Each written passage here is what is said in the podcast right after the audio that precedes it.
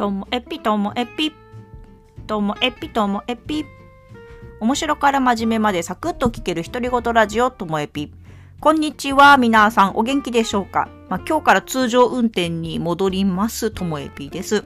はい、昨日までね、なんか夢のような時間でしたよね。私ですだけですか？夢のようだったのは。で、えっ、と、あれ編集しててね、思ったんですけども、反省することもいっぱいありました。いや、なんであの時、森エピさんの言葉、投げかけ、ちゃんと返せなかったんだろうとか、勝手に私話変えちゃったとか、まあそういうなんか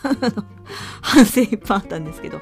でもまあ自分で自分を褒めたいなと思ったのは、まあこれも森エピさんのおかげなんですけどね、収録したのをこう編集してたら、もう使えないとこなんてほとんどないんですよ。さすがですよね。で、しかもなんか、あここら辺で切ろうと思って、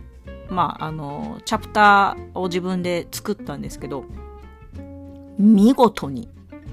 15分から16分ちょっとぐらいのまとまりに5回でまとまって、で、しかもそのまとまりごとにちゃんとこうなんかテーマがあって、まあ、第1話は森エピさんの紹介。え、ー、と、2分の5の芸人さんとしてのその25年と、あとはロンドンブーツ3号としての話みたいので、でその後森エピさんが私を認識してくれたなっていうあの瞬間とか、あとはその、それからのなんか二人の、こう、慣れ初め的なね、慣れ初めしたらおかしいですけども、なんかそういう、どういう感じでここに至るのかみたいな話。で、え、ー、と、3日目がね、これ私一番気に入ってる回なんですけど、私が聞いてみたかったことを聞いたり、あとは聞けて嬉しい言葉が散りばめられていて、まあ、特にね、うん、とタム症の教頭先生になってご自身も自分の成長を感じている変化を感じてるっていうところやっぱりなんかそういうあの永遠に変わり続ける成長続けるっていうのって自分の意識も大事だと思うんですけどそういう方と一緒に学べるっていうのが私たちの例えばあの児童側の方の喜びだったなっていうふうに思うのでもうタム小生の人みんなに聞いてほしいなって思ったしそういう方にはもちろん熱中小学校にも来てほしいなと思ったし自分の中ではすごい熱い場面でしたね。でその後仕事観人生観価値観みたいなのに触れることもできたんであの3回目はねこれからちょっとなんかまた迷った時には聞き直したいなみたいな回でした。まあ、その後ね、4回目、5回目って本当もう千尋さん来てから 踊ったまたで、ただただ楽しかったけど、でも中に私のこれからの、こう、仕事の仕方のヒントになるものをいただけたりして、楽しかったですよね。で、最後のハプニング受けましたよね。ピンポンになったやつ。で、そのピンポンになって私がいない間、竹本ピアノの前で、あの、ペイペイとか、メルカリの音の話してましたよね。で、あの時、私、あの、チャット、その後のチャット見たら、ともえピモだよって書いてたんですけど、そうなんですよ。あの、メルカリとか、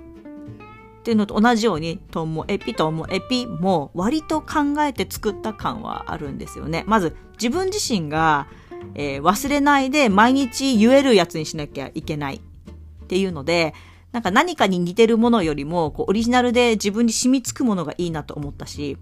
あとあの時意識してたのは前にもお話ししたでしょうかね。あの政治家とかのスピーチで大事な場面とかここもう一回集中してほしいなっていうところでは、えっと、半音の上げ下げがあってなんか変調する感じですか？あのアーティストの曲でも C メロであの転調する時とかあるじゃないですか、まあ、あいうノリですよね。ちょっとフラットになってちょっとシャープがかったりみたいな。なのでなんかその私としてはこう上下すごいするっていうフレーズよりもなんかその一音とか半音とかその微妙な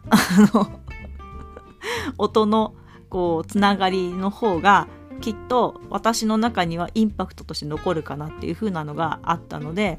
あのともえびをずっと使っててだから一回聞いたらみんな結構頭に残るって言って言ってくださってるので、まあ、あれ結構私の中ではああ、ともえぴのこと言ってるメルカリって、みたいな 気持ちには なりました。はい。いや、もう楽しかったですよね。はい。で、あのね、そうなんです。一個お知らせありまして、久々に、えっと、この、聞いてる方の分析なす見たら、前まで、えっと、北海道から沖縄まで47都道府県のうち45は制覇してたんですけど、残り2個とか思ってたんですけど、気づかぬうちに制覇してました。もう47都道府県すべてからアクセスあるっていうのがね、見えて、めちゃめちゃテンション上がりました。500回までにそれを達成できたんだなと思うと、いや、嬉しいですね。はい。47都道府県、皆さんお元気でしょうか？そんな気分でおります。はい。ということで、あの、普段のペースに戻って、また、なんか、真面目な話とか、どうでもいい話とか、自分のツボだった話とかを日々、えー、また重ねていきたいなと思っております。今日も最後までお聴きいただきましてありがとうございました。さようなら。